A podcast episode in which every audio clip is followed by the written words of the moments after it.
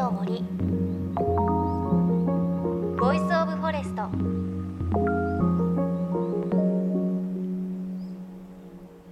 おはようございます。高橋真理恵です。さあ夏がね近づいてきましたがこの時期美味しいものといえばホヤですよね。いや、ホヤって何？っていう方もね、たくさんいらっしゃると思うんですが、あの、東北を訪れると、この時期ね、海鮮食べられるお店に行ったらね、必ずあると言っても過言ではありません。ホヤ。その身は貝みたいなんですけど、貝ではなくて、脊索動物という背骨を持つ動物だそうです。私もこれが大好きなんですが、ちょっと見た目がね、オレンジの身をしているのであのなかなかとっつきにくい方もいらっしゃるかもしれないんですがあの美味しいんですよ。特にお酒好きの方試していただきたい珍味の一つであのホヤを食べた後に日本酒を飲むと口の中がねふわって甘くなるんですよ。この感覚がたまらないのでお酒とホヤはすごく合いますしあとは栄養素がすっごく豊富で亜鉛とか鉄分とか DHA とかすごくたくさん入ってるので美容にもいいと言われています。私も実はホヤね最初食べられなかったんですがある時急に好きになってそこからもうドハマりでなくてはならない食べ物です。あのもしねこの後旅行とか行けるようになって仙台とかに行くと必ずお土産屋さんにはあるのでできればちょっとジャーキーみたいになってる乾き物のホヤがあるのでそこから行っていただいてあとはアヒージョになってるものもあってこれも食べやすいので次それ行っていただいて最終的にはホヤス生のホヤを食べていただきたいです。あのプルンとした甘さとその後に飲んだお水とかも甘くなるのであの感覚は知っていただきたい。ホヤすっごく美味しいです。もし東北に行って食べるチャンスがあったら新鮮なホヤ食べてみてください。ほんと美味しいです。さあ JFN38 曲を結んでお送りします。命の森 Voice of Forest。さあ梅雨明けもね待ち遠しいシーズンとなっていますが今週は本格的な夏を前に波の音ビーチの空気をお伝えしたいと思います。取材をしたのは松島の南部宮城県宮城郡七ヶ浜町で自然素材を使った染め物作りをしているこの年子真紀子さんです。以前も番組で染め物のお話伺いましたが今回は自然がもたらす素材を使ったとっても素敵なものづくりの体験レポートです。JFN38 曲をネットしてお送りします。命の森 Voice of Forest。今日も最後までお付き合いください。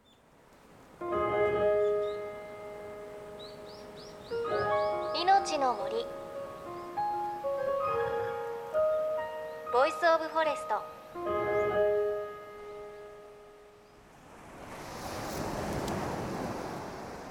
えっと今日はですね宮城県のさっき仙台に着いて仙台から車で40分ぐらい走ったところ七ヶ浜町というところにやってきたんですが目の前にね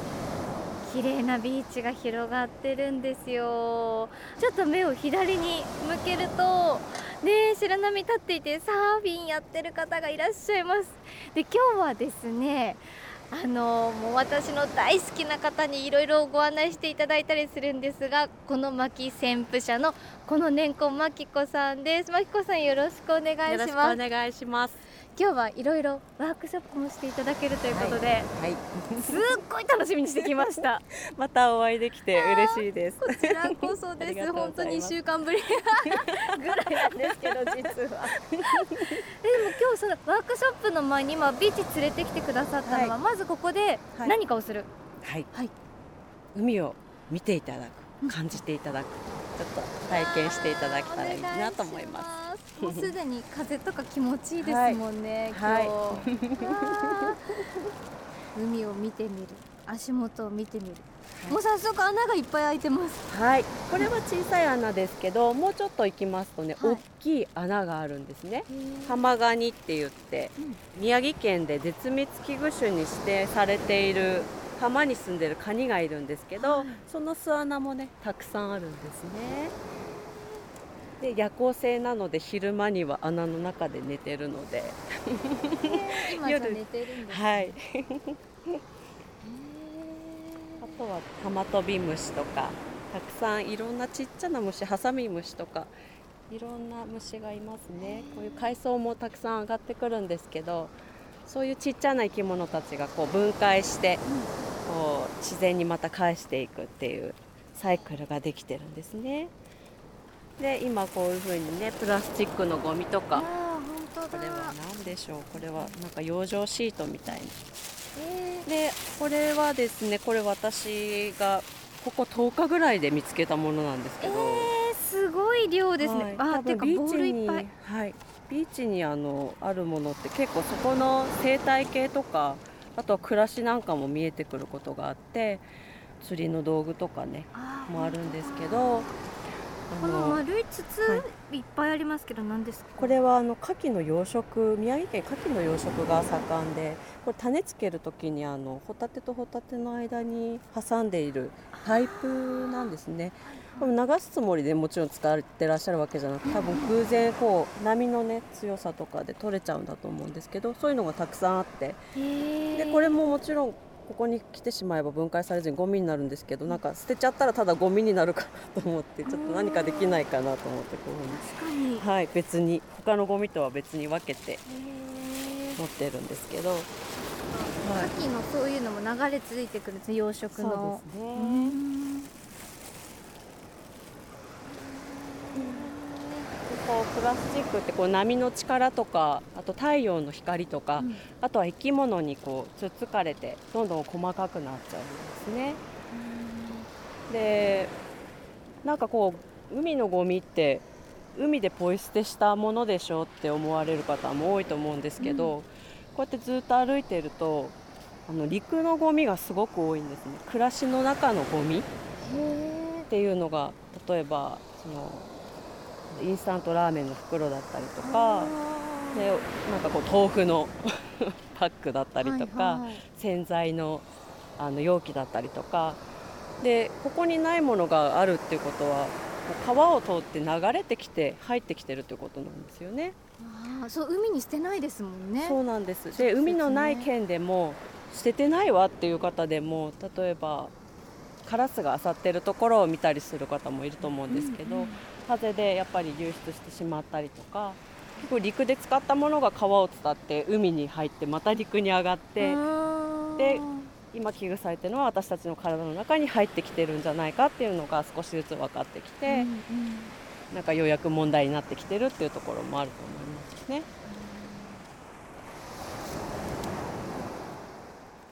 こんなお話を聞きながら一緒に七ヶ浜の砂浜を歩いて打ち上げられたさまざまなものを拾うビーチコーミングをまきこさんと一緒にやりました。あの小さいねプラスチックごみいわゆるマイクロプラスチックの問題ここ数年で広く知られるようになりましたがあの海を歩きながらなかなかこう浜辺をねじっくり見ながら歩いたことってなかったんですが海藻もたくさん打ち上がっていましたし牡蠣の殻もあったりあとは動物の死骸なんかもあったりしたんですがその中に本当にたくさんのプラスチックごみちっちゃくなったゴミなんかもあってゴミの実態っていうのを初めて肌で感じましたし真紀子さんの案内で七ヶ浜の浜辺歩いているとこういった環境の問題がどういった形で自然の循環を脅かしているのかよりリアルに感じることができました。なんだ？なんかなんだろう？プラスチックの箱みたいなの。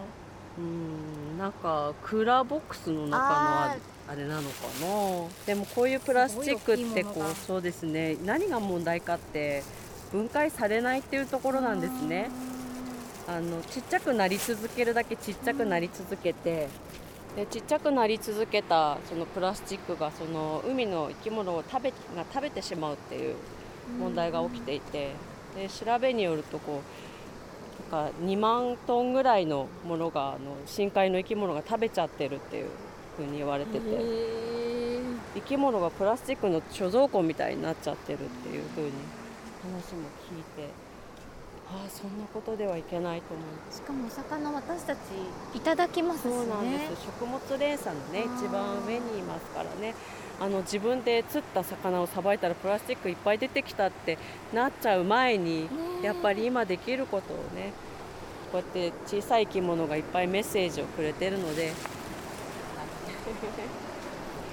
お鳥ですね。これはハシボソミズナギドリかな。鳥。はい死骸とこの子はどうしちゃねハシボソミズナギドリタスマニアで繁殖して、うん、もっと北の方にこう日本の北の方にずっと渡り鳥渡る時に幼いヒナその年のヒナが途中で体力が尽きて今の時期なんですよねちょうどたくさん打ち上げられるのが。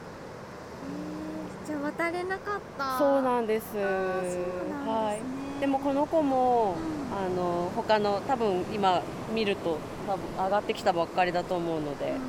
他のカラスとかトビとかあとさっきのハマトビムシとか、うんうん、いろんな生き物の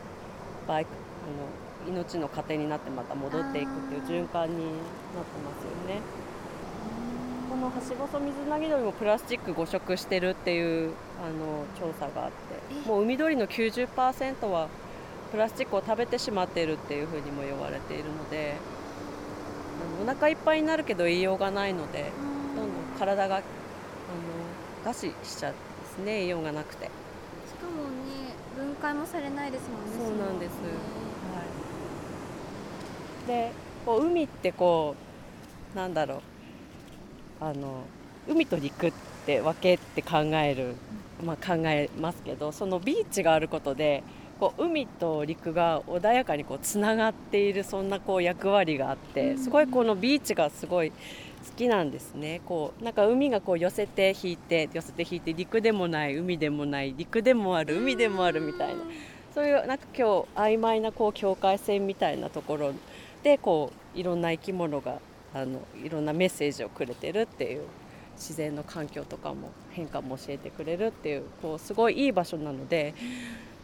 あのなんかみんなに来てもらいたいなって思います。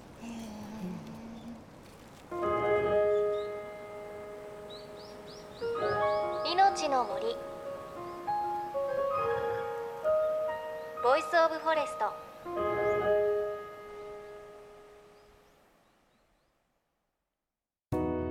JFN38 局では東日本大震災で被災した沿岸部や全国の震災による津波被害が予測される地域に津波から命を守る森の防潮堤を作る鎮守の森のプロジェクトを支援する募金を受け付けています。この命を守る森づくりに取り組んでいる AIG 損保は中小企業のリスクにフォーカスした損害保険のラインナップビジネスガードを法人会納税協会会員の皆様に提供しています。AIG 損保ではビジネスガード新規契約1件につき1本のどんぐりの苗木を植樹する命を守る森づくりを通じ被災地の復興全国の防災減災に取り組んでいます。あもうできてますね。考えても。できてる？はい完成です。えすごい！簡単にできた！はい。えー、すごい！あパタパタやって乾いたんですか？もうこれで乾いちゃうんですね、はい、皆さん蜜ろうラップ簡単に可愛くできる。えー、すごい。使えます。もう使える。はい。もうこの瞬間から脱プラスチックできます。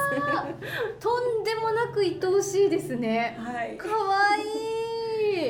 これじゃあもう今ここに冷めてるおにぎりがあったらもう包めるってことですもんね。はい。おにぎり好きですね 本当だ。おにぎりしか言ってない。いのちの森 Voice of Forest。宮城県七ヶ浜町この巻先駆者のこの年子真紀子さんのレポートをお届けしました。最後に聞いてもらったのは七ヶ浜のビーチコーミングを経て私が体験した蜜ろうラップ作りのクライマックスシーンです。ね、だいぶテンション高かったかなと思うんですが、あの、この日ね、まきこさんの蜜ろラップ作りを体験するんだっていう気持ちで行って、もう着いたらどうやって作るかっていうのを聞いて一緒にスタートするんだろうなっていうふうに思っていたらそのワークショップをする会場のすぐ裏にあるビーチに連れて行ってもらってねちょっと聞いてもらいましたがビーチを歩きながらすっごく綺麗な海なんですよ。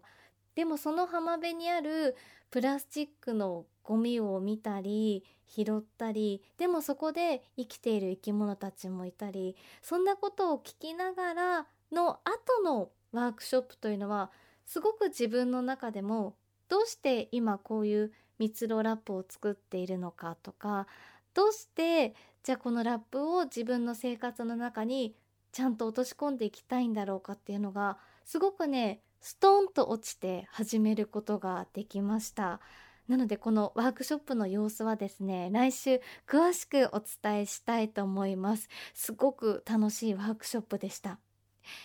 でこの蜜ろラップどんなものなのかねいち早く知りたいという方はこの巻旋風車の Facebook ページインスタグラムであのまきこさんが作ったかわいい蜜ろラップね載っていますのでぜひチェックしてみてください。作りたくなっちゃうと思います。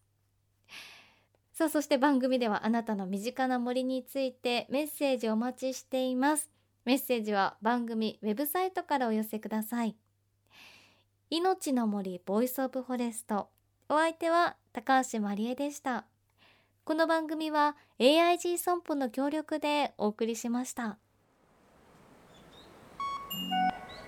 いのちの森の森ボイスオブフォレスト。